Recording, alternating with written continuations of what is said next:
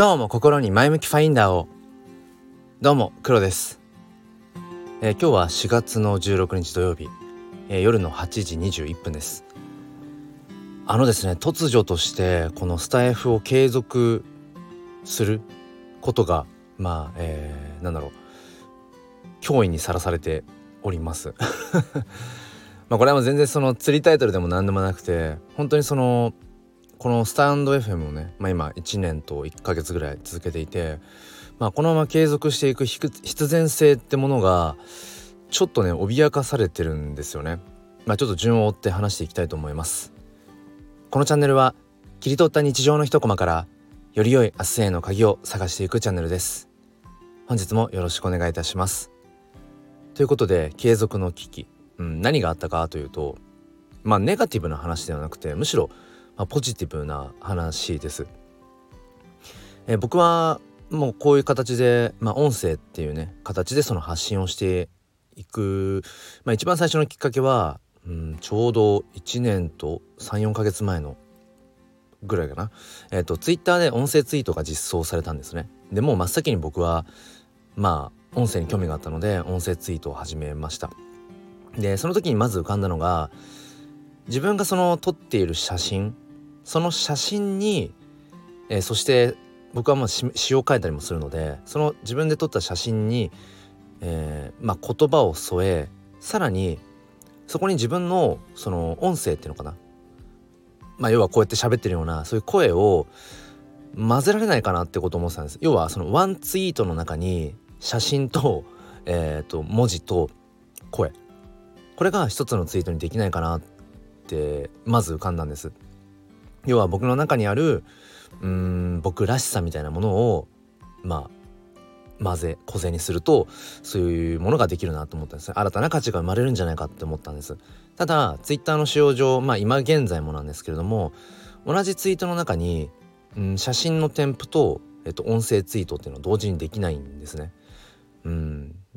でその僕はだからずっとねその写真と音声っていうものをまあ、紐付けたかったんです。で、まあ、どうしたもんかなっていうふうにその1年前にね、え音声ツイートを始めて、まあ、23ヶ月後ぐらいですかねうんクラブハウスがまあちょっとこう盛り上がっていって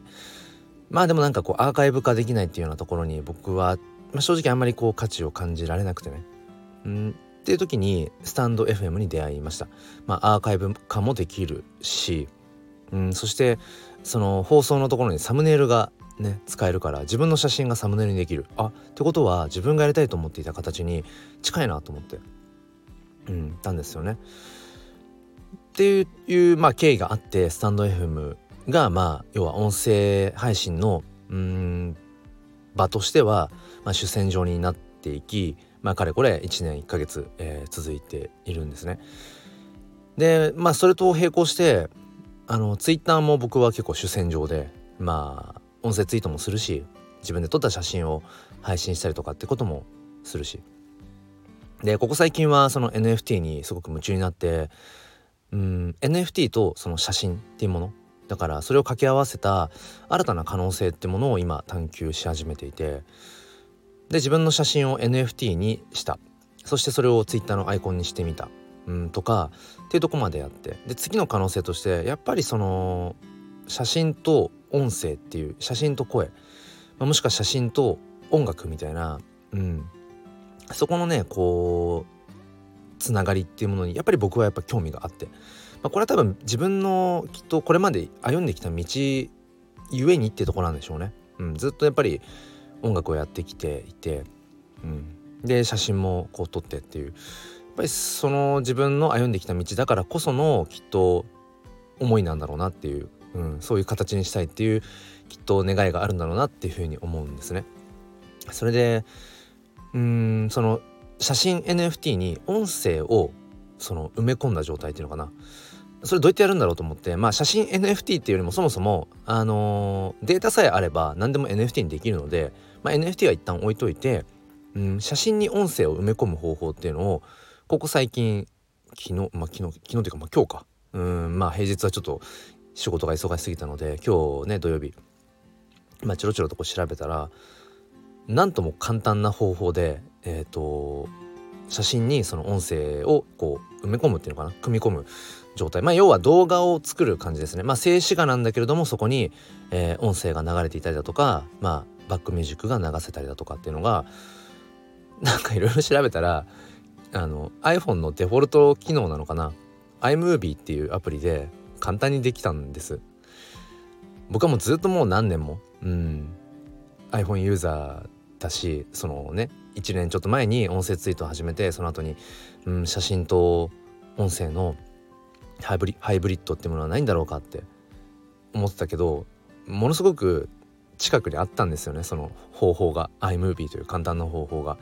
これがねすごくうんとなんかいろんな手順が多くてうんなんか技術的にも難しくてとかであればなんかちょっと遠のいちゃいそうなんですけど やったらなんかもうものの本当にすぐというか、まあ、写真を選びます、えー、今みたいに喋ってこうアフレコします。うん。でまあちょろっと BGM なんかも選べるっていうね iMovie は、うん、それはもう本当に棚はボタだったんですけれどももう本当にもののうん。まあなんだろう。そんなね時間かからず10分かからずできるってこと。まあちょっと1回目だったのでさっきはいろいろ試し試してね。うん実際に音量調整をして少しする必要があるのかとか、うん、そんなことする必要ないのかとかあとはその撮った作成したまあ結局は動画扱いになるのでその動画をツイッターにアップすると音声とか画質がどう劣化するかみたいなことも一通り実験したんですね。まあだからどうしても一番最初のスタートだったのでそこは時間かかっちゃったんですがでも次回以降はまあもう簡単にできますね下手するとこのスタイフで1本配信するよりもうん短い時間でできるかもしれない。でねうーんその音声ツイートっていうのは、まあ、140秒2分20秒までしかまあその収録ができないんですね音声が。まあ厳密に言うと分4あ2分20秒超えると2つ目の、まあ、チャプターになる。2つ目のツイートになるっていう、うん、感じなんですけど僕はちょっとそれ気持ち悪いからワンツイートで収めるために2分20秒で収まるように喋るんですね。だからこれまでの音声ツイートとスタイフの住み分けとしては音声ツイートは2分20秒でもう本当に凝縮して喋る、うん、場所。でスタイフはまあ細かい部分まで本当にその時の自分の、うん、思ったことを思ったように喋るという。だからこう結構10分超えちゃったりとかしてね。長い時なんか20分近くとかなってなんか喋りすぎちゃったななんていうふうに思うんですけれども。まさにツ、えー、ツイッターの音声ツイートは、えー、制限の中で自由を探す。どこまで喋れるかっていう。一方でスタイフは本当にその自由がゆえにうんなんかその自由を謳歌してる。制限がないがゆえに自由を謳歌しているような。なんか、まあ、両者ともに僕はすごくうん大事な場所だった場所だったというか場所なんですね。でここに来てその今回の iMovie っていうアプリを使って自分の撮った写真に、えー、今みたいに普通にこう喋るアフレコする、うん、っていうことに、えー、それをすることによって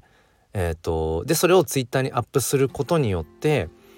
音声ツイートの2分20秒ルール必要なくなるんですよ iMovie で撮ってるから。うん、要は何だろうかな。そこにまたさらに自由が生まれるっていうか、うん、まあでもそこはちょっとあえてツイッターに寄せて、まあ、2分20秒以内に喋るようにしてた方がいいのかなと思っています。現時点ではね。うん、で、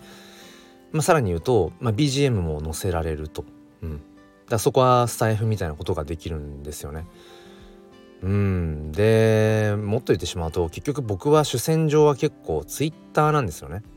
そう。でツイッターの方がうんまあ、ある意味こういろいろやり取りとかっていうのはやっぱスムーズだったりあとはなんだろうな、まあ、拡散拡散性みたいなものも当然ツイッターはすごく持ってるっていうのもあるんだけれどもなんだろうな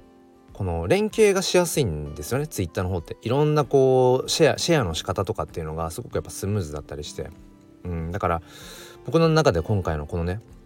iMovie のアプリを使ってその簡単にできる写真に音声を埋め込むっていうこの形。自分がずっとやりたかった本来一番やりたかった形ってものがいとも簡単にできるということが分かってしまいでそれがどうやらこれまで自分がね、うん、まあ両輪両翼分かんないけど音声ツイートとスタンド FM のまさになんかこうハイブリッドなようなものがうん簡単にできるということが分かってしまってそうなってくるとスタンド FM の継続のうーんそうだね。意味？意味というか継続の意味意味っていうか必然性か。必然性がねちょっと大きく うん揺らいでいます。うんそうね。ただやっぱりなんだろうな。突然このじゃあスタイフを去るかっていうとそれも違うなっていう。なんかちょっとそれも安直すぎるのでまあちょっとねせあのせっかちというか極端すぎる。答えを急ぎすぎる性格なのでまあちょっとしばらくの間はまずこのまあ今自分がやりたかった形のそのフォトボイスというね形のものをうーんまあもうしばらくやってみてでスタイフはスタイフで継続して音声ツイートは音声ツイートで、まあ、するのかなどうだろう、